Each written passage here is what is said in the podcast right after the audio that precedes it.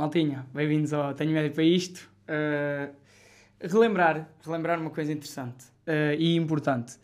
Estamos quase a chegar aos 10 mil subscritores e não custa nada uh, deixar aí a subscrição, portanto façam esse favor que é bom para nós e é bom para vocês. E prestem também atenção ao Centro de Explicações Online que muito generosamente continua a patrocinar os nossos episódios. A minha convidada de hoje combate o crime. Bem-vinda, Beatriz.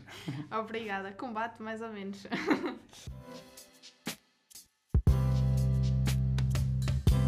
Tenho média para isto.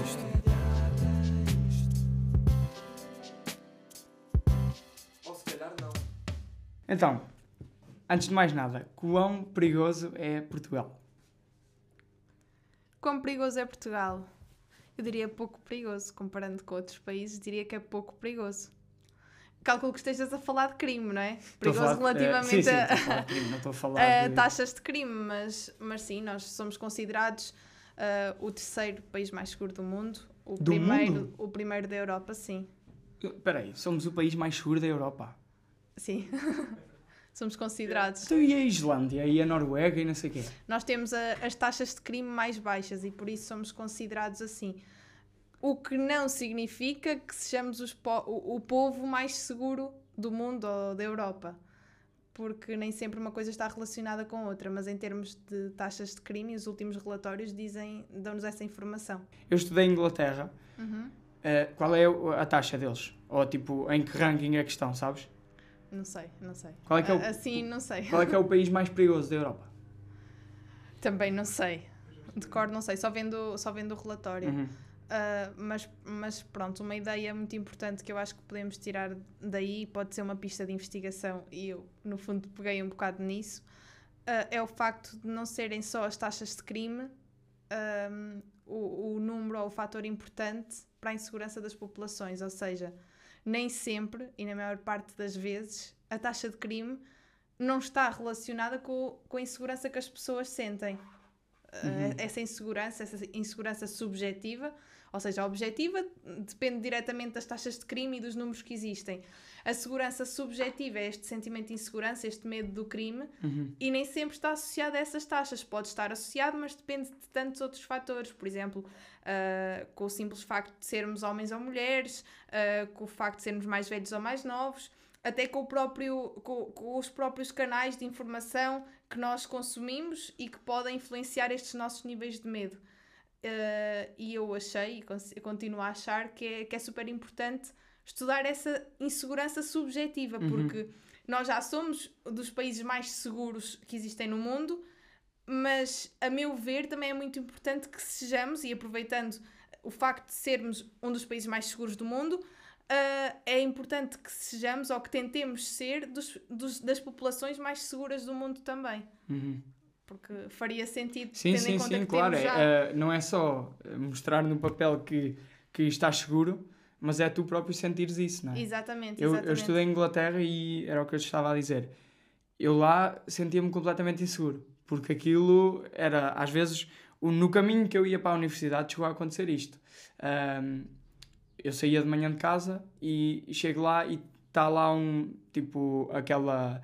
Aquela fita cola do. Fita cola não, aquela Dos fita da- cenários dos de cenários de crime, crime, sim. sim. tipo, houve um, um baleamento lá, num sítio que eu passo todos os dias, sabes? E depois Sim. tu começas. Depois lembro-me também, uma colega minha vinha do trabalho à noite e passou aquilo, tem uns, uma espécie de uns túneis que é para, não passar, para passar por baixo da estrada. Uhum. Ah, e passou lá e aquilo era um rastro gigante de sangue. Mais uma vez num sítio onde é perfeitamente normal nós Sim, passarmos. sim. Pronto, então também a cidade onde eu estava acho que é meio conhecida por, pelo crime, mas e a cidade ao lado. Mas de algum modo eu fiquei muito com a sensação, claro que a minha amostra é pequena, mas eu fiquei muito com a sensação que a Inglaterra é muito perigoso. E eu cá sentia-me. Claro que isto depois também traz a questão de eu sou de cá, então também te sentes mais seguro naturalmente. Sim, e além de seres de cá, provavelmente vives num meio mais rural ou. Pois, Percebes? sim, sim, sim. Se calhar, se calhar vivias cá, mas em condições que não são comparáveis com as condições em que vivias lá. Não sei, mas, mas diria eu que provavelmente lá não vivias com a tua família e cá talvez sim. Sim, sim, sim, sim, sim. Ah, Sim, óbvio. lá se calhar não conhecias tão bem os teus vizinhos e as pessoas que viviam perto de ti e cá sim, são tudo fatores que acabam por influenciar muito esse nosso sentimento. Agora, a partir do momento em que na nossa, no nosso próprio dia a dia há situações uh, que nos indicam que, que, ocorreram ali crimes onde nós passamos, muito facilmente nós vamos pensar que também poderia acontecer connosco, principalmente Sim. porque é um sítio onde nós passamos todos os dias. Uh, provavelmente as vítimas também têm características parecidas com as nossas, ou são da nossa idade, ou andavam naquela faculdade, uh, ou são estudantes. E, e, e quant, quantas mais características houverem em comum, uh, houverem em comum com, com, com, com estas vítima. pessoas, com estas vítimas, mais medo nós sentimos por norma. Ok. Vamos a isto aquilo que está prontíssimo. Preferias soltar todos os criminosos ou teres de viver 10 anos numa ilha completamente isolada, tinhas comida e isso tudo, mas não tinhas amigos, não tinhas nada disso? Soltar todos os criminosos de onde? Das prisões em Portugal. Só em Portugal? Só em Portugal. Sinceramente. Viver a minha vida toda numa ilha sem ninguém ou soltar todos os criminosos em Portugal. E vou fazer aqui uma questão. A ilha não é praia da boa. É, é daquelas praias que é pedra, sabes? Pedra e lama. Sim, okay. sim, sim. Eu preferia soltar todos os criminosos. Era mais trabalho para mim e para os meus colegas, não é? Ah, sim, De eu abrir imensos concursos sim. de criminologia. Visto dessa perspectiva, sim. Mas quais é que seriam... Yeah, quais é que tu achas que seriam as consequências, uh, sei lá, de um modo geral? Várias, dependentemente do tipo de criminosos que fossem. Uh, todos? Provável, provável, sim, uh, vão ser todos, mas, mas existem, existem vários tipos de criminosos em, em várias, várias situações diferentes. Uh, provavelmente e inevitavelmente aqui uma subida na taxa, na taxa de crime, mas também provavelmente continuaríamos a ficar nos países mais seguros, digo eu. Achas que mesmo assim, todos os criminosos soltos? Talvez, não sei, não sei. Traria também outros assuntos uh, e outras complicações muito grandes para além de, das consequências ao nível das taxas de crime, uh, que seria o facto de termos, termos de reinserir indivíduos, alguns deles que nem nunca estiveram ou nunca sentiram inseridos numa sociedade. Sim.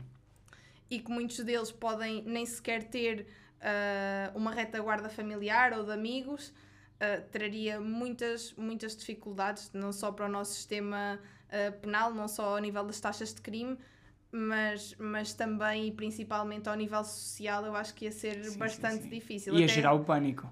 Sim, até porque nós temos reclusos que estão há imensos anos uh, nas nossas prisões, uh, temos outros tantos considerados inimputáveis que estão ainda há mais tempo do que a pena máxima em Portugal, que são os 25 anos. E, e, já acontece que muitos deles têm realmente esse problema, não têm essa retaguarda familiar uhum. uh, para conseguirem vir aos poucos uh, fazer essa reinserção social ou essa inserção social, porque alguns deles, lá está, e como eu dizia e como, como eu defendo às vezes, nunca estiveram inseridos nesta sociedade. Por certo. isso, mais que fazer esta reinserção, é importante inseri-los uh, e procurar educá-los e integrá-los na nossa sociedade. Qual é a tua Acho... opinião sobre, sobre a pena máxima serem 25 anos?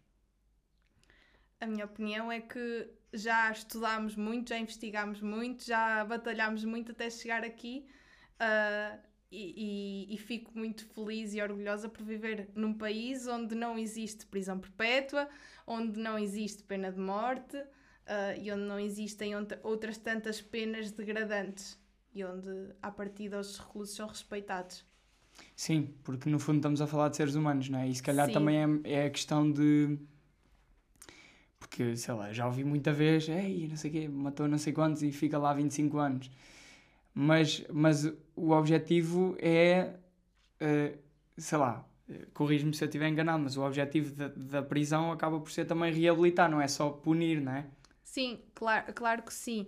E, e as penas aplicadas são as que se entendem uh, ser necessárias e serem apropriadas uh, e trazerem benefícios para a sociedade e para a pessoa uh, que vai ficar em estabelecimento prisional, tendo em conta o crime que praticou e tendo em conta também tudo o que já se estudou até aqui uh, toda a investigação científica que já foi feita até aqui, uh, que durante muitos anos no, nós, uh, os nossos colegas de Direito, de Criminologia, já investigaram estas questões e já, já tentaram perceber, e já perceberam muitos deles, quais os efeitos objetivos das penas que podem ter nestes, nestes sujeitos. E, e por isso chegámos a estas penas e este limite máximo que muitas das vezes uh, uma pessoa que tem uma pena de 25 anos nem sequer está na prisão durante 25 anos vão, vão sendo feitas avaliações ao fim de, de determinados períodos de tempo que estão estabelecidos no nosso Código Penal e, e, e vai-se vai -se verificando a situação muitas das vezes saem até antes. Ou seja, foram feitos estudos uh, com penas mais curtas, com penas mais longas, para perceber o que é que, o que, é que traz efeitos mais positivos é isso? E, e depois então chegou-se a esta, esta. Ok, 25 anos é, um, Sim, é uma boa a pena ideia, máxima. A, a ideia importante a tirar daqui é que não foi alguém que se lembrou e que pensou assim: ok, 25 anos é uma boa pena máxima. Uh, e também não nos deixarmos enganar por discursos que andam aí um bocadinho à solta e um bocadinho alguns sem fundamento, uh, que nos dizem que nós devíamos ter prisão perpétua, que devíamos ter pena de morte porque nós temos de olhar para isto no, numa lógica de nós já caminhámos muito para aqui chegar, fomos países pioneiros na abolição de pena de morte, uh, na abolição de prisão perpétua.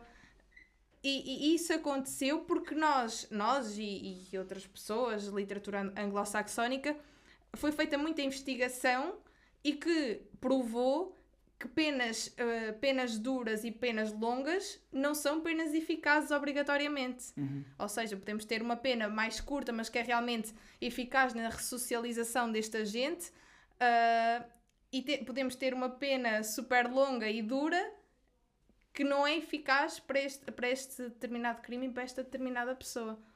Ok. Pegando aqui um bocadinho também nessa ideia, é, se calhar tu que estás aqui enquanto criminóloga Uh, como, é, como é que tu distingues uh, criminologia de ciências forenses para, para, as pessoas que têm aquelas confusões? O que é que realmente é criminologia e como é que isso se distingue de ciências forenses? Ok. Um, essa é uma pergunta muito importante porque é uma pergunta que eu tenho vindo a tentar esclarecer aos estudantes de criminologia, mas também a quem pensa entrar em criminologia. Muitas das vezes, eu diria a maior parte das vezes, uh, os estudantes chegam, os, os alunos de primeiro ano de criminologia chegam à nossa licenciatura a achar muitas das vezes que vai ser algo parecido ao CSI, uh, que está muito associado às ciências forenses. Uh, mas não, nós ali em criminologia estudamos o fenómeno criminal de forma abrangente, ou seja, tanto do ponto de vista do delinquente, as suas motivações, por exemplo, como do ponto de vista da vítima, ou seja, as consequências que pode ter ao nível da vítima, até, por exemplo, como falávamos há pouco, de sentimento de insegurança, de que forma é que uma, uma vitimação anterior pode influenciar o meu medo do crime hum, e, okay. e, o meu sentimento de insegurança. Uh, estudamos também as questões relacionadas com todo o ambiente envolvente, ou seja, de que forma é que a vegetação ou a luminosidade ou o facto da parede ter alguns grafites pode influenciar também este nosso sentimento de insegurança. Ah. Estudamos, estudamos de tudo e mais alguma coisa. isso da, da vegetação, por exemplo. Ou das paredes terem grafites. ok, da vegetação e das paredes terem grafites. Uh, isso é um ramo, um ramo da criminologia que se chama criminologia ambiental. Não não que tenha a ver com, com crimes ambientais, são coisas diferentes. Temos os crimes ambientais, que é a poluição e tudo mais, e temos a criminologia ambiental. A criminologia ambiental uh, estuda o impacto que os fatores físicos do meio ambiente e, e que podem ser alterados pelo, pelo ser humano influenciam este sentimento de insegurança ou até mesmo a prática de crimes. Hum. Uh, pegando no exemplo da vegetação, uh, por exemplo, uma rua que tenha, que tenha árvores que fechem e uh, que, que, no fundo reduzam o campo de visão, uh, pode aumentar o sentimento de insegurança e pode também fazer com que ocorram mais crimes. Hum. Uh, é, é, simples, mais ou menos simples perceber porquê, porque há, mais, há maior possibilidade de se esconderem atrás de uma árvore, mas pelo contrário, vegetação cuidada e, e uma rua limpa e ampla, pelo contrário, reduz o sentimento de insegurança e também reduz a probabilidade de ocorrerem crimes. Então, quando se faz a planificação de uma cidade, eh, isso, isso é tido em conta? Quando Eu sei se que tu não és uma- arquiteta, quando, quando mas- se faz uma planificação de uma cidade, isto é um caminho ah, a percorrer, devia haver o contributo de, de um criminólogo também, a meu ver. Ok. E não há? Que eu saiba, não há. Ok. Mas haverá. Eh, sim, Haverá. porque, até porque tu disseste-me que esta profissão só é regulariza, eh, regularizada em Portugal ou regulamentada Sim. há 5 anos. É isso? Ah, sim, mais ou menos 5 anos. Mas, mas por acaso eu ano passado tive a oportunidade de, de estar a trabalhar num projeto da APAV, da Associação Portuguesa de Apoio à Vítima. Uhum. Ah, e o meu, o meu objetivo principal foi precisamente num, num bairro municipal de Oeiras tentar perceber qual era o sentimento de insegurança daquelas populações, dentro e fora do bairro, e tentar perceber porquê. Perceber aí também o papel destes fatores que eu te, tive a, eh, que eu te estive a dizer, por exemplo, da vegetação, ah, do facto das ruas serem mais ou menos amplas, de haver muita ou pouca iluminação, nestes sentimentos ah, de insegurança ou de segurança da população, para depois Uh, no fim fiz um relatório com, todo- com todos os resultados, no fundo para dizer à Câmara o que estava a ser bem feito, uh, quais eram os elementos arquitetónicos e ambientais que, que, que ajudavam a reduzir o sentimento de insegurança e o que é que poderia ainda ser alterado para melhorar ainda estes níveis de satisfação por parte, por parte dos habitantes do bairro. Então tu, de algum modo, já estás até a, fazer, a dar esse contributo no sentido de... Sim, o ano passado tive, tive essa oportunidade que, que agarrei com unhas e dentes porque, porque já há algum tempo que achava que era muito importante haver esse contributo da criminologia ah, nas, nas câmaras municipais. Então, mas antes, de, antes da, da profissão ser regulamentada, como é que funcionava? Porque tu, eu acho que tu fizeste o curso Sim. quando ainda nem era, ou foi nesse ano. Olha, eu entrei no curso ah, e depois foi para aí no segundo ano que isso aconteceu. Exato. Uh, no fundo, acontecia como continua a acontecer um pouco. Ou seja, os criminólogos candidatavam-se a vagas mais gerais, por exemplo, de ciências sociais, uh, ou muitas das vezes, por exemplo, vagas para psicologia, para sociologia, para direito, uh, e depois nas entrevistas explicavam de que forma é que a licenciatura em criminologia poderia uh, ajudar ou contribuir para aquela, para aquela vaga, que muitas das vezes, provavelmente, um criminólogo até era mais adequado do que, do que o que pediam inicialmente. Agora o que tem acontecido é que aos poucos começa-se a ver nessas vagas uma vaga específica para criminologia e foi isso que nos trouxe. Ok.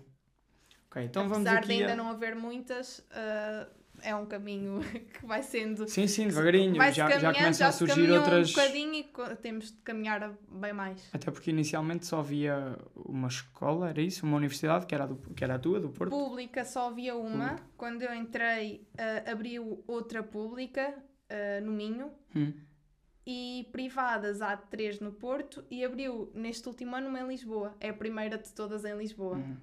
Mas a tua escola tem um fator diferencia, eh, que, que faz a diferença, né? Quatro anos Sim, é a sim. única de todas. Sim, sim. Hum. As outras licenciaturas são todas de três anos, tanto na pública como na privada.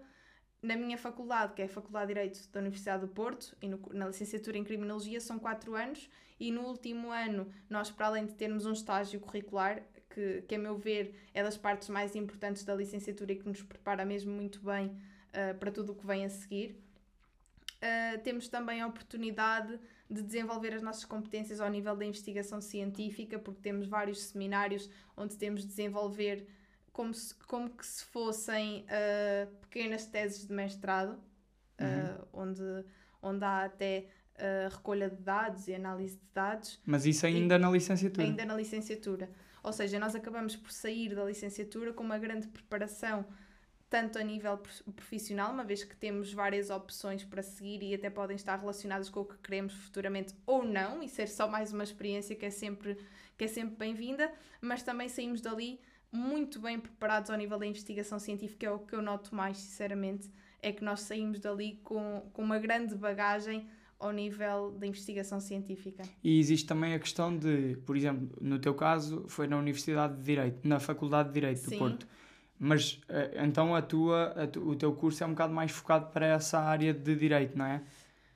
Ah, Noutras faculdades é diferente mais ou ou menos. Há, há faculdades onde, onde ainda onde a licenciatura em criminologia ainda é mais virada para o direito, ainda tem mais cadeiras de direito. Mais ainda do que, do que o teu. Sim, sim. Uh, porque assim, a licenciatura de Criminologia pode estar inserida em núcleos ou departamentos de Direito ou de Psicologia. Uh, eu acho que o mais comum é fazerem parte do, dos departamentos ou das faculdades em Direito. Uh, mas pelo menos na minha faculdade o que acontece é que a escola de existe uma escola de criminologia dentro da faculdade de direito e que, que é independente e, e que não é assim tão influenciada pelo, pelo, pelo direito. Nós temos cadeiras de direito, sim, uh, mas a meu ver são as cadeiras que são necessárias para que nós tenhamos todo o enquadramento jurídico necessário uh, para depois fazermos a análise do fenómeno criminal. Uh, independentemente da saída profissional que nós uh, acabemos por escolher. Sim, e além disso, o facto de serem 4 anos também permite que vocês explorem muitos mais assuntos, não é? Do que se tivesse que ser só 3. Sim, é. sim, sem dúvida sem dúvida. E ainda assim, há, há muitos assuntos que não são explorados, por eh, não são explorados, não, não são tão aprofundados como algumas pessoas uh, ou alguns alunos antes de se inscreverem, antes de começarem a frequentar o curso, uh, achavam que, que seriam. Por exemplo, há bocadinho falámos das ciências forenses. Nós falamos disso ao longo da licenciatura. Temos uma cadeira que é Ciências Forenses 1 e outra que é Ciências Forenses 2 e temos uma também de investigação criminal e criminalística. E efetivamente nós falamos de balística forense, nós falamos de análise de manchas de sangue, mas nós não saímos da licenciatura aptos para trabalhar logo nessa área. O que não invalida de nós, depois da licenciatura, irmos para o mestrado em Ciências Forenses e Medicina Legal uhum. e seguirmos essa área depois. Mas Uh, quem vai para a criminologia ou quem pensa ir para a criminologia que não pense que chega lá e que na primeira aula ou na última do curso tem lá um cenário de crime montado com as tais fitinha, fita cola que tu falavas e com, a, com, a mancha, com as manchas de sangue para analisar. Porque lá está, torna-se impossível nós abordarmos tudo que é relacionado com o crime, mesmo em 4 anos. Porque para abordar esses temas também teríamos de, uh, de abordar, por exemplo, o cibercrime de forma mais aprofundada, Uh, e nós não temos conhecimentos em informática que nos permitam fazer pois, isso. Ui, pois é um mundo. Na área, na área das ciências forenses também há muita gente que vem de línguas e humanidades, por exemplo, ou seja, para estarmos a aprofundar também essa área é impossível, porque são tantas áreas dentro do crime que lá está, a licenciatura é muito completa, nós falamos de tudo, mas depois uh, temos de decidir o que é que queremos seguir e em que é que nos queremos especializar depois dali. Claro que se quisermos mais do tipo CSI, também depois podemos especializar-nos nessa área. Mas... Essa, essa área é qual, por exemplo? Como assim? Uh, eu quero especializar-me mais na área do CSI. Que área é essa?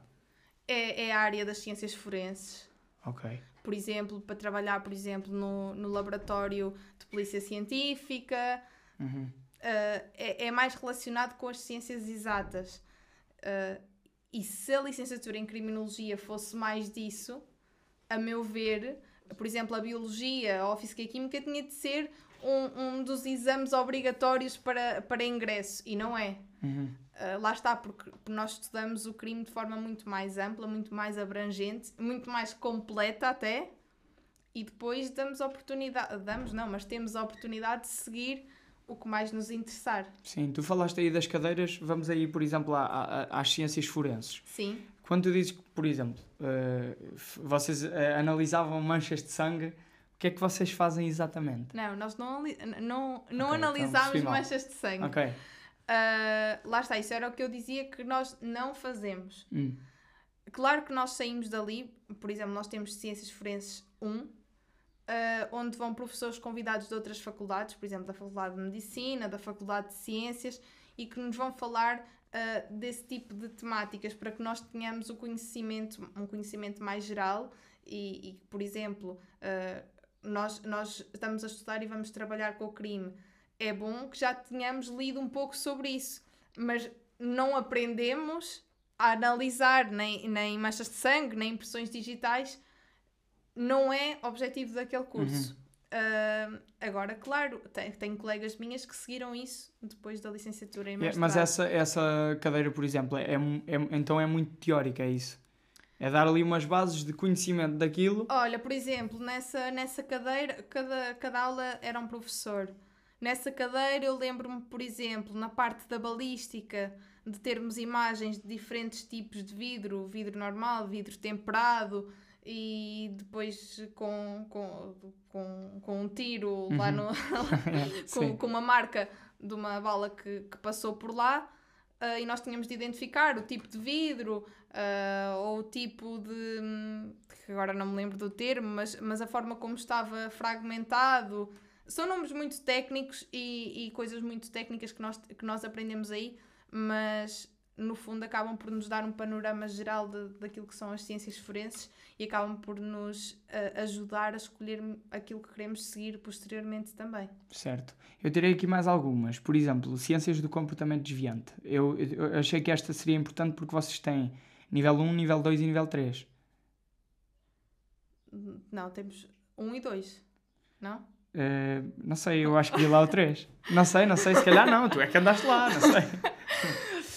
É assim que eu me esteja a lembrar, é só um e dois. Ok, então Ah, o que é tenho, que faziam nessa? tenho quase a certeza. Mas, mas são muito diferentes a 1 e a 2. Lembro-me que o CCD1 acho que era no primeiro ano logo, ah, não tenho a certeza, mas abordávamos as questões ligadas à genética, por exemplo. Ah, de que forma é que o comportamento criminal, comportamento desviante, ah, pode ter influência genética. Estudavam, por exemplo, psicopatia e esse tipo de coisas? Isso é mais noutras cadeiras. Hum, ok. É mais noutras cadeiras, por exemplo, em, em criminologia clínica, nós estudamos muito a, a psicologia clínica e tratamos mais esses assuntos. Mas, por exemplo, eh, pegávamos em estudos de gêmeos, de gêmeos mesmo, Uhum. e tentávamos perceber e, e aprender de que forma é que a parte genética influencia o posterior eh, comportamento criminal, mas também de que forma é que a parte ambiental e onde se cresce, as vivências que se têm, influencia esse, esse, essa, essa vida, esse percurso Sim, criminal. e duas pessoas que à partida têm o mesmo potencial, não, não é bem isso, não é? Mas que cresceram no mesmo ambiente e tudo mais, perceber um bocadinho como Sim, é que e por exemplo, duas pessoas que, que são gêmeos, não é? Ah, um ser criado num, num ambiente ah, considerado estável ah, e outro crescer num ambiente ah, mais hostil e mais complicado, de que forma é que isso pode ter diferenças ao nível do comportamento criminal e se o que cresceu no ambiente dito normal também vai cometer esse, esse vai cometer crimes ou comportamentos desviantes na mesma. É isso que estudamos em Uhum. CCD, em Ciências do Comportamento Desviante 1. Em Ciências do Comportamento Desviante 2, hum, na minha altura, e isto também vai mudando um pouco porque vamos mudando de professores e, e depois também o, o próprio trabalho e a área de investigação do professor acaba por influ- influenciar sempre um pouco as, as cadeiras e aquilo que é dado, Ah, mas tinha mais que ver com as questões sociológicas. Hum. Em, em que sentido?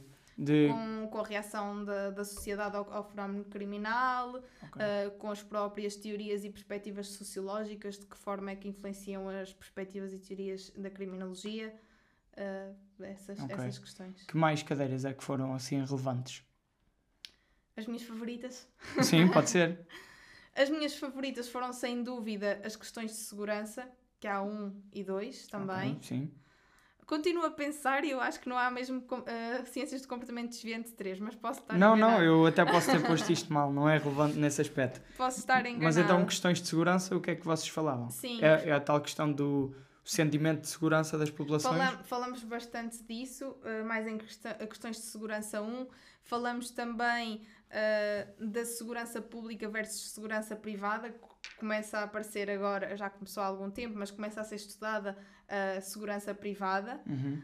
Uh, falamos também de fenómenos criminais em específico, por exemplo, o cibercrime, o terrorismo, uh, ou seja, é uma cadeira onde, mais do que estarmos a analisar teorias uh, que estão por trás da criminologia, analisamos o, o próprio tipo de crime e as reações da sociedade a esse tipo de crime, as consequências que pode ter especificamente. É uma cadeira onde se, onde se fala de, de coisas mais específicas e mais ligadas à prática e ao nosso dia a dia. Uhum. E talvez por isso eu a considero das mais interessantes. Vitimologia. Hum. O que é que falaram? Vitimologia, falamos. ah, não há muito a fugir em vitimologia, não é?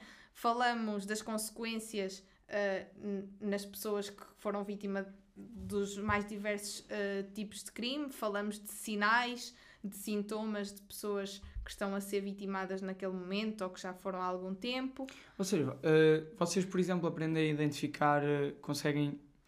Claro que isto é muito. não é linear, não é? mas conseguem eh, perceber que aquela pessoa provavelmente é vítima de violência doméstica, por exemplo? Há sinais a ver? Ou... Sim, nós não? costumamos ter assim um dedo que adivinha, sabes? Ah, sim, sim, imagino que sim. Uh, não, claro, claro que há sempre sinais uh, que, normalmente nas pessoas que estão a ser vítimas de violência doméstica ou de, sei lá, de abuso sexual, o que for, há sinais que costumam estar evidentes, mas também pode acontecer uh, a pessoa ter aqueles determinados sinais, mas não ser vítima. Ou também pode acontecer a pessoa não ter Nenhum aqueles sinal sinais E ser vítima. e estar a ser vítima, porque cada pessoa tem uma forma diferente de reagir às situações. ah, e, e lá está, por exemplo, eu posso ser vítima hoje e, e só sentir as consequências desse meu episódio daqui a uns anos. As pessoas são diferentes e, e têm tempos diferentes e as consequências são muito diferentes de pessoa para pessoa. Agora, claro, nós aprendemos todos os sinais a que devemos estar atentos, a todas as consequências que devemos antever também quando sabemos que aquela pessoa foi vítima de determinado tipo de crime. Mas olhar e dizer esta pessoa está a ser vítima de, de, de maus tratos ou Sim, não dá para ser tão linear, ah, não é? Não, não, mas ajuda-nos ajuda bastante aquilo que nós aprendemos ao longo, ao longo da licenciatura. Temos vitimologia 1 e 2. Hum, ah, tem os dois. Ok. Além de, de questões de segurança, o que é que tu gostaste assim mais eh, e que cadeiras é que foram assim mais práticas? Mais práticas. Práticas. Práticas. Mais prática, prática foi o estágio, não é? Sim, mas que não sim, é, sim. nem é considerado bem uma, uma cadeira. Ahm, ora, agora vou ter de pensar um bocadinho. Olha, eu tenho aqui duas, já agora, eh, avanço para a frente. Temos aqui crime organizado e investigação criminal. Investigação criminal é as séries. Não, não existe essa cadeira. Não existe investigação criminal? Existe. Ah, mas não é crime organizado e. e não, não, não, não, desculpa, eu disse duas. Ok, sim, sim, sim. ok. São já, duas já diferentes. percebi. É crime organizado e criminalidade económica, uma delas, e a outra é ah, investigação criminal e criminalística. São Acho que é qualquer coisa assim, sim. Ok. Ah, a primeira, a de crime organizado, é interessantíssima, foi das minhas cadeiras favoritas. Talvez também porque já tinha outra maturidade, porque foi, foi no quarto ano e nós já, já é diferente, já conseguimos, já conseguimos absorver as coisas de forma diferente, ah, interessar-nos pelas coisas também de forma diferente. Ah, mas, mas é uma cadeira interessantíssima onde, também à semelhança de questões de segurança, falamos de crimes em específico ah, e de situações que são muito importantes hoje em dia e que, que, é, que é urgente e necessário que se invista ah, em estudo nessas áreas. Ok. Por exemplo, uma área que, que está a precisar de, de investimento. Todo, tudo o que é crime económico. Hum. Tudo o que é crime económico, que é um, do tipo, um dos tipos de crime que acaba por ter maior impacto nas nossas sociedades, não é? Tipo fuga ao fisco e coisas do género? Sim, branqueamento de capitais, peculato, imensas, imensas coisas. E a criminalidade organizada, que também falamos nessa cadeira, ah, no fundo também tem um grande impacto em todas as sociedades, porque normalmente essa criminalidade organizada é transnacional também, ah, ou seja, acaba por ter consequências em vários, em vários países diferentes, ah, diferentes e por isso é bastante importante e, e é hoje e, e cada vez será mais que nós tenhamos uma, uma boa rede de cooperação entre países, Uhum. uh, tendo em conta estas, estas novas e emergentes formas de crime. Uhum. Ok. E, e em investigação criminal então falam de quê? Investigação criminal e criminalística. Apesar do nome ser assim pomposo. O nome é muito e- fixe. Sim. Nós acabamos por estudar mais criminalística na outra que eu te dizia de ciências forenses do que propriamente nessa. Nessa nós falámos bastante da própria organização da lei de investigação criminal, Hum, Ahm, Parece-me muito aborrecido. é necessário. Ok, sim, sim. Resposta politicamente correta. É necessário, mas, mas se me perguntares se podíamos hum, abordar algo mais prático nessa cadeira, a minha opinião é que sim, que realmente podíamos. Ah, mas, mas a minha experiência, e lá está, como eu te dizia, depende sempre de ano para ano, ah, é que passa bastante pela própria organização de como é que funciona em Portugal, quais são os órgãos de polícia criminal e como é que funciona toda a nossa investigação criminal. Alguma cadeira em que tenham que ver eh, cadáveres e cenas de género? Só em fotografias. e é na, que- na que eu falei há pouco também, que é Ciências Forenses 1, nós temos ah, uma boa parte de medicina legal e Ah, e até exploram bastante esse assunto, é isso? ah, sim, sim, nessa, nessa cadeira sim. Qual é aí o grande objetivo? É depois para quem quiser seguir eh, a medicina legal ou, ou algo do Sim, género? e, e é para que tenhamos sempre conhecimento, porque nós, a partir do, do momento em que somos profissionais na área do crime, temos de estar inteirados ah, sobre diferentes formas de crime, sobre diferentes abordagens ao crime e, como tal, ah, nós temos de ter esses conhecimentos. Mas, mas lá está, apesar de serem várias aulas a falar sobre isso, ah, os conhecimentos que nós temos são, são um pouco superficiais. Uhum. Deixa-me só perguntar-te, eh, foi, foi, eh, és facilmente impressionável ou não? Co- Como é que foi ver as, as fotografias? Eu sou muito curiosa nessas coisas, sou muito curiosa e, e adorei. Não Foi? é? Sim, eu gosto, gosto muito Epá, dessas coisas. mas é que eu, eu também sou, eu, eu, eu tenho aquela questão de, eu acho que adorava ir ver uma autópsia, Ok. mas eh, se tu amanhã me dissesse assim, olha, arranjei-te uma autópsia, se quiseres ir ver, eu dizia, não vou, porque eu tenho medo que isso me, pá, não sei, eu não sei como é que é a minha vida depois disso, Ok. percebes? Portanto, eu também tenho essa curiosidade, mas não sei, mas nós, aquilo nós choca-me. foi muito por, por fotografias e, e fotografias que faziam parte ah, do arquivo do, do, do Centro de Medicina Legal e Ciências Forenses. Mas, mas pronto, lá está. Ah, Eu sempre fui muito, muito curiosa por essas áreas, ah, sempre me suscitou imenso interesse e gostei bastante, não posso mentir, gostei bastante dessa, dessa Sim, área. se também não tivessem muito de compostos... eh, Não, não, vimos várias coisas. Vimos, por exemplo, ah, um senhor ou uma senhora ah, cortada aos bocadinhos e colocada em, em Ai, sacos é de plástico, sei lá. Esse- esses casos existem, nós temos de saber que existem.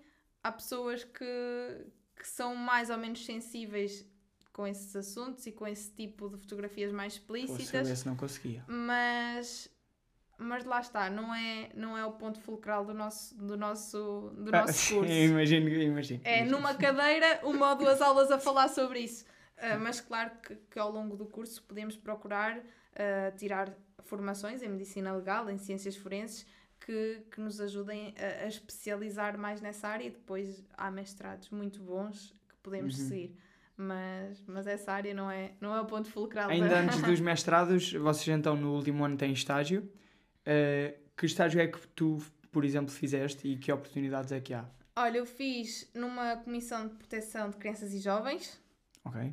Foi uma experiência muito boa que, que me ajudou bastante ah, em todos os níveis, tanto para crescer, ganha-se bastante maturidade quando se passa da licenciatura e das aulas para uma expe- experiência mais profissional, ah, como ao nível de, de conhecimentos e de competências que eu adquiri, que ponho hoje em prática ah, no meu trabalho, ah, como ao nível, por exemplo, da lei de proteção de crianças e jovens, não há melhor forma de nós aprendermos ah, e de explorarmos ah, do que estarmos no terreno e estarmos a aplicá-la. Uhum. Ah, foi, foi muito interessante e eu acho que é, Tu, é tu, fa- dos pontos mais importantes na licenciatura é termos esse estágio curricular. tu fazias o quê, por exemplo? Eh, Praticamente.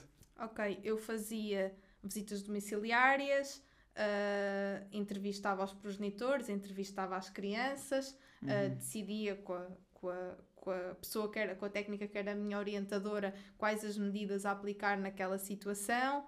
Foi mesmo muito interessante, porque lá está, tive esse contacto direto ah, com, com os intervenientes num processo de promoção e proteção. Qual é que foi uma das coisas mais interessantes e importantes que aprendeste com esta experiência? Uma das coisas mais importantes e mais interessantes. hum, eu diria que ter noção, que se calhar antes não tinha.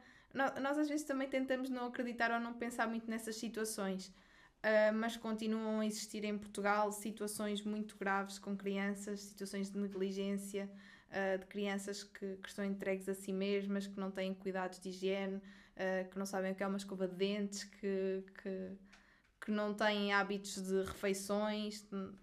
Há, há, há situações muito complicadas. Sim, e, e lá está, é importante, e nesse sentido foi importante para ti também teres a noção de que realmente isto é uma realidade, porque Sim. isso muitas vezes fica à margem. Nós E muitas nós- das vezes nem sequer queremos acreditar que essas situações existem e até e, e somos, até consideramos que Portugal é um país onde não existe não, não existe tanta pobreza ou não existem tantas situações dessas desagradáveis e, e que as nossas crianças até são bem cuidadas e, e são, mas há muitas situações extremamente desagradáveis, graves e altamente prejudiciais para, para as crianças. Então tu não, não seguiste mestrado, mas antes de irmos aí, que mestrados é que há, que oportunidades é que, é que há então a seguir à licenciatura? Já vi que a licenciatura é muito vasta, dá muito tempo para, para, para Sim. pensar, eh, dá-te muitos conhecimentos para tu depois seguires várias áreas. Sim, sem dúvida. Mas o que é que podes realmente especializar-te nos mestrados? Ahm, olha, vou, vou, vou falar daquelas que tenho mais ou menos conhecimento, ou, ou por mim, ou por pessoas que estão à minha volta.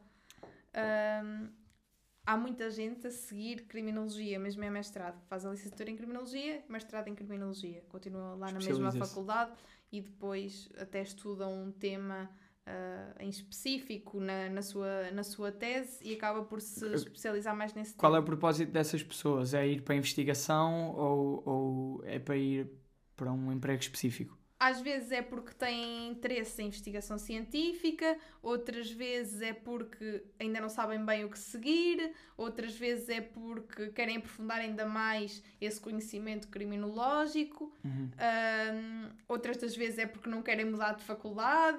Ok. São, são várias A as- praxe é boa e, a- as- e a- as festas são interessantes. É, o ambiente é muito bom. Os professores da Escola de Criminologia também são cinco estrelas. Mas, mas são várias as razões. Ahm, depois há, há, há montes de mestrados, porque criminologia, na criminologia, a criminologia é influenciada e nós estudamos a psicologia, a sociologia, o direito. Ou seja, nós depois vamos poder seguir ah, mestrados dentro de todas essas áreas. Sim. Ou seja, eu falava há pouco de ciências forenses, a medicina legal e ciências forenses é uma opção. Mas, por exemplo, em medicina legal, eles não podem ser médi- médicos legistas. Não, não. Por exemplo, um criminólogo nunca pode fazer uma autópsia. Exato. Mas, Tem- tem- tens de ser médico para fazer uma autópsia. certo. Podem ser eh, assistentes, acho, acho, não, não me lembro ao certo qual é o nome que se dá, mas podem eh, auxiliar o processo da É autópsia. o que dá as mas ferramentas. provavelmente. Passa-me aí a serra. Esqueci-me da serra lá Yeah, dentro. Abre outra vez. Ah, mas, mas nunca vamos poder fazer autópsias, só, só os médicos. Sim. Mas depois, por exemplo, ah, dá para ir para a área. Também tenho colegas que escolheram ir para a área do serviço social em mestrado, Uhum. tenho colegas que foram para a área de direito penal. ah, Dá para ir para a ar- polícia? Imagino como que sim. assim? Dá para ir trabalhar para, sei lá, PJ, Ah, GNR. Com a licenciatura em criminologia? Sim. Sim, sim, sim. Ah, sim, sim claro. com- mas não é necessário mestrado? Não, ah, por exemplo, na Polícia Judiciária, o que pedem sempre são licenciaturas. Vem, quando, quando sai o concurso, vem uma lista de licenciaturas e nós candidatamos-nos. O facto de termos ou não mestrado ou nesta ou naquela área pode ter impacto, ma- mas mais numa fase final de todo o concurso. Hum. Porque, por exemplo, quando, quando te candidatas, tens de ir a provas físicas, a provas escritas, a provas de conhecimentos, a psicotécnicos e só no fim é que o teu currículo vai ser avaliado. Certo. Ou seja, ah, vai ser avaliada essa situação, mas, mas não vai ser necessária para te candidatares a, a, a qualquer concurso para as Uhum. forças de segurança, forças e serviços de segurança. Como é que é o mercado de trabalho para um criminólogo em Portugal? Uma vez que ainda por cima, como tu disseste, já se fazia, eh, este, este trabalho já existia, mesmo Sim. antes de ser regulamentado. Mas, sendo que é recente a nível de regula- regulamentação, como é que tu sentes que está desenvolvida essa prática em Portugal? Quais é que são as oportunidades que há para saídas profissionais? Ora, eu tento ver de forma positiva, muitos dos meus colegas não. Ah, mas é assim, sendo a profissão de criminólogo e sendo as vagas que há para nós, ah, muitas das vezes no setor público, ah, torna-se bastante difícil, muitas das vezes, na maior parte das vezes, conseguirmos entrar. Ah, porque, porque já se sabe, os concursos públicos têm sempre muitos candidatos, muitas das vezes nem é só para criminologia, é para vários cursos e os candidatos são sempre muitos e todo o procedimento ah, também é complicado e longo. Uhum. Ahm, Mas quando dizes eh, que te- vão para, um, para uma parte pública, a que é que tu te referes exatamente? Eu acho que ainda não consegui eh, entender exatamente ok. o que, o que, é que, que é que um criminólogo faz. Ahm, ok. Forças de Segurança, PSP, GNR, Hum, ok. PJ, o, o CEF que, que, que entretanto vai ser extinto, a Polícia Marítima, ASAI. Podemos ser Uhum. inspectores em qualquer tipo desses de força ou serviço de segurança ah, e órgãos de polícia criminal. Depois, por exemplo, na área da vitimologia, que falávamos há pouco, ah, nos gabinetes de apoio à vítima. Certo. Depois, por- essa área pode não ser, pode não ser por concurso público, porque, porque há outras, outras instituições. Depois, por exemplo, nos estabelecimentos prisionais, eh, técnicos de reinserção social, dentro ou fora dos estabelecimentos prisionais, nas comissões de proteção de crianças e jovens, como falámos agora, também é público. Ah, nas EMATs, que são as equipas multidisciplinares de apoio ah, aos tribunais, ah, que no fundo fazem, que fazem um trabalho muito parecido aos das, das CPCJs, mas também é público. Hum. Muitas das áreas, muitas das saídas profissionais são no setor público. Mas eu tenho tentado desconstruir um bocadinho essa ideia, porque cada vez são mais as oportunidades no setor privado ah, e muitas das vezes quem termina e quem ainda está a fazer o curso ah, não olha tanto para essas, para essas opções, mas são opções ah, a olhar, a pensar nelas e a arriscar nelas. O que é que existe? por exemplo, podemos trabalhar em bancos, podemos trabalhar em seguradoras, podemos trabalhar em vários, eh, em lojas até, na área da prevenção de perdas, de, por exemplo, chegas a um espaço, a um estabelecimento comercial e, e eu vou analisar o que é que poderia ser alterado para não haver tanto furto naquela loja. Uhum. Ou Há- seja, há está aqui estes, estes objetos de valor estão muito fáceis de chegar, pegar e. Por exemplo, Fugir. ou aquela câmara, aquela CCTV está ali posicionada, mas se eu estiver aqui atrás deste móvel, tu nem vês o que é que eu estou a fazer aqui. Então tu podes criar, criar ou, ou ir trabalhar para uma empresa de segurança que é contratada para ir fazer uma avaliação ao espaço e perceber se o espaço é seguro ou não. Sim, até há, até há empresas que contratam diretamente, eh, por exemplo, abriu um concurso para, crimino, para criminologia há pouco tempo. Eu acho que foi o Aldi que abriu, Uhum. que era exatamente para essas funções. Mas cada vez vão surgindo novas vagas no setor privado, ah, que muitas das vezes ao longo da licenciatura não temos noção ah, que estamos aptos ah, para, para, para nos candidatarmos a esse, a esse tipo de vagas, mais no setor privado. E estamos realmente, e cada vez tenho mais colegas meus nesse setor, por exemplo, ah, na, na, na análise de, de grandes movimentações de, de quantias elevadas de dinheiro e no possível e na, na detecção de possível financiamento de terrorismo. São, são, é muito vasta ah, a área da ah, todas as áreas da criminologia e a oferta é muito, é muito vasta também. Uhum. Agora cabe-nos a nós olharmos para as saídas profissionais, olharmos para as vagas e dizermos: olha, eu estou bem preparado para isto, eu com o meu conhecimento criminológico posso contribuir de forma diferente que um colega meu de direito não pode, porque isto, aquilo e aquilo. Certo. Acho que, que cabe-nos muito a nós hum, pensarmos, refletirmos nessa nossa importância e de que forma é que podemos marcar pela diferença, ou seja, não interessa muito existir uma profissão ou existir uma licenciatura que é a nossa, uh, que sirva para ir para vagas de, de- para outras uh, iguais às de outras licenciaturas e para fazer o mesmo. Acho que interessa é que com os nossos conhecimentos consigamos perceber o que é que podemos fazer diferente e de melhor e de inovador para que Sim, criar seja- novas profissões. para- exatamente. Ok. Eh, outra coisa que também é importante, e já tocámos aqui um bocadinho no assunto do teu, do teu doutoramento. Sim. Mas antes de irmos mesmo ao assunto do doutoramento, acho que é importante, eh, porque tu foste aqui um caso especial no sentido em que tu não fizeste mestrado certo. e saltaste diretamente para um doutoramento. Como é que se consegue esta proeza? Olha, não sei, nem sei bem ainda. Foi uma grande aventura. Uh, podia dar muito certo ou podia dar muito errado, não é? Na altura eu ta- estava a terminar a minha, a minha licenciatura, era maio ou abril, e era quando, quando estava aberto o período de candidaturas para o mestrado que eu queria, que era o mestrado em Direito e Segurança.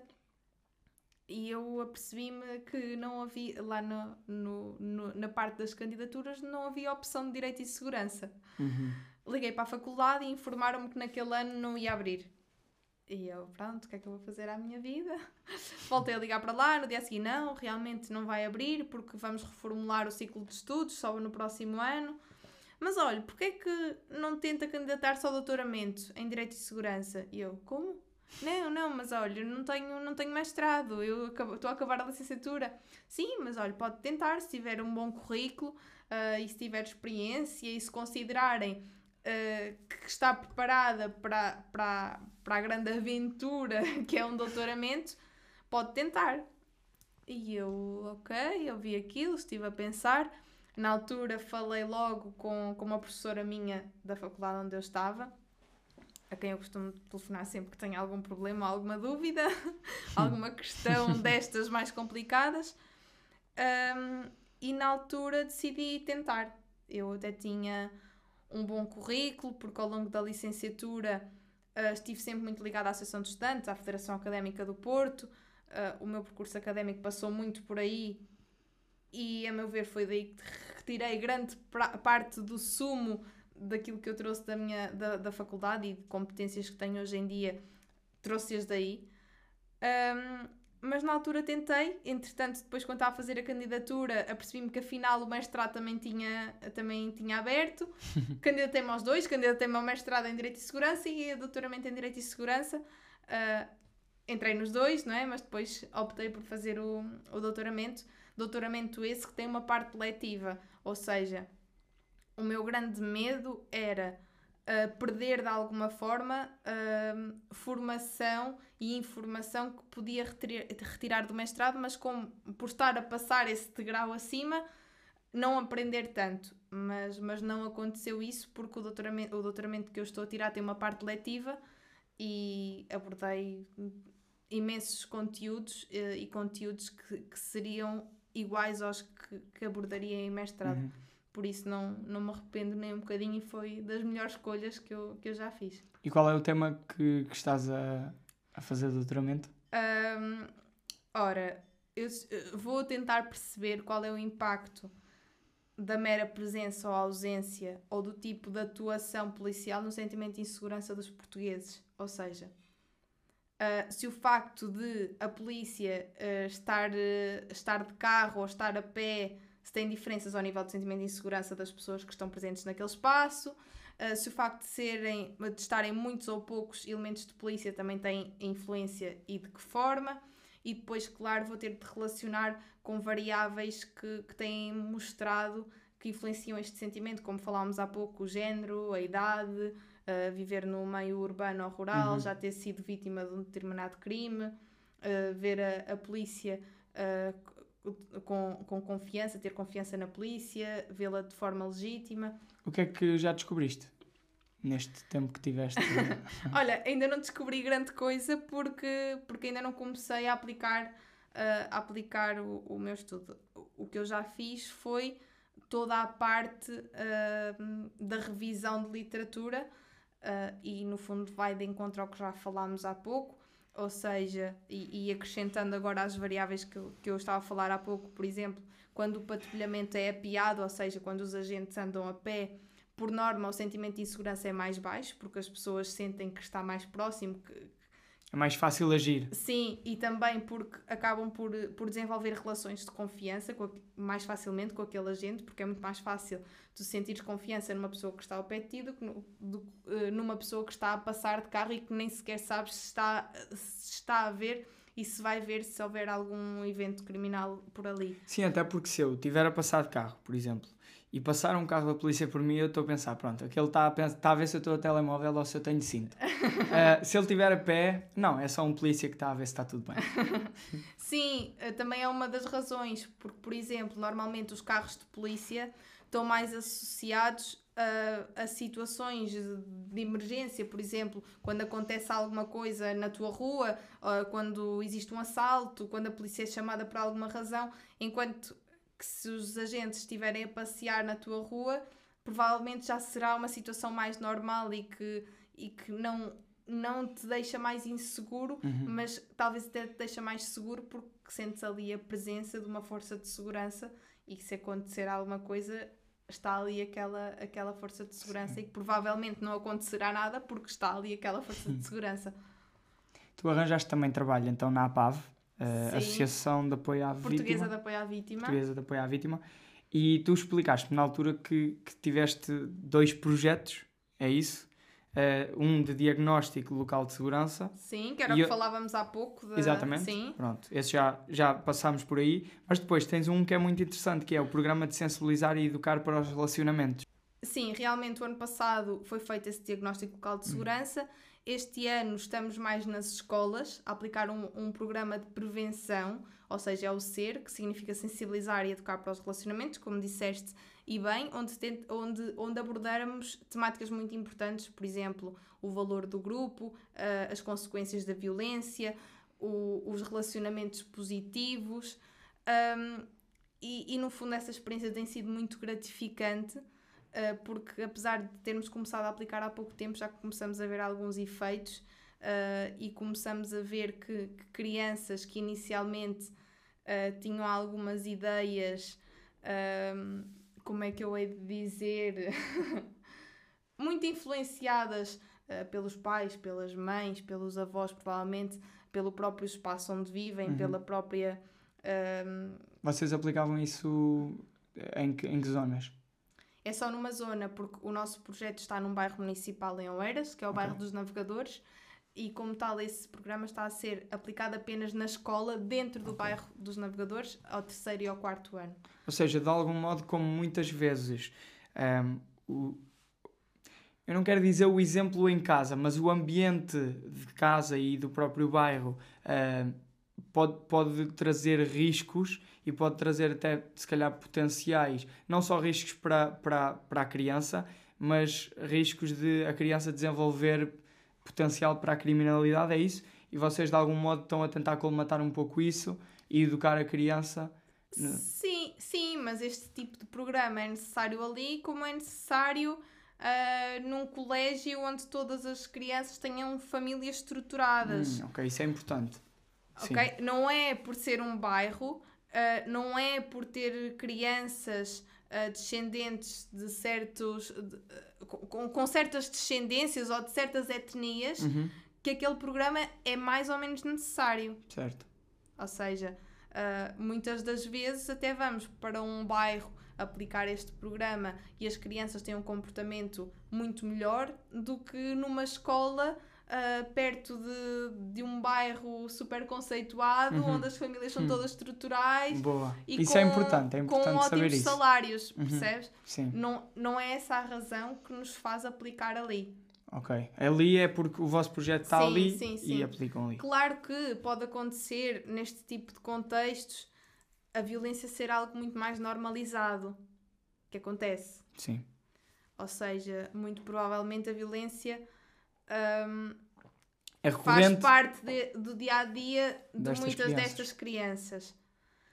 Mas não é por isso que precisam mais ou menos. Sim, todas as compreendo. crianças precisam, devia ser um trabalho feito em todas as escolas, com todas as crianças. e, e é importante, é importante para todos e para todas.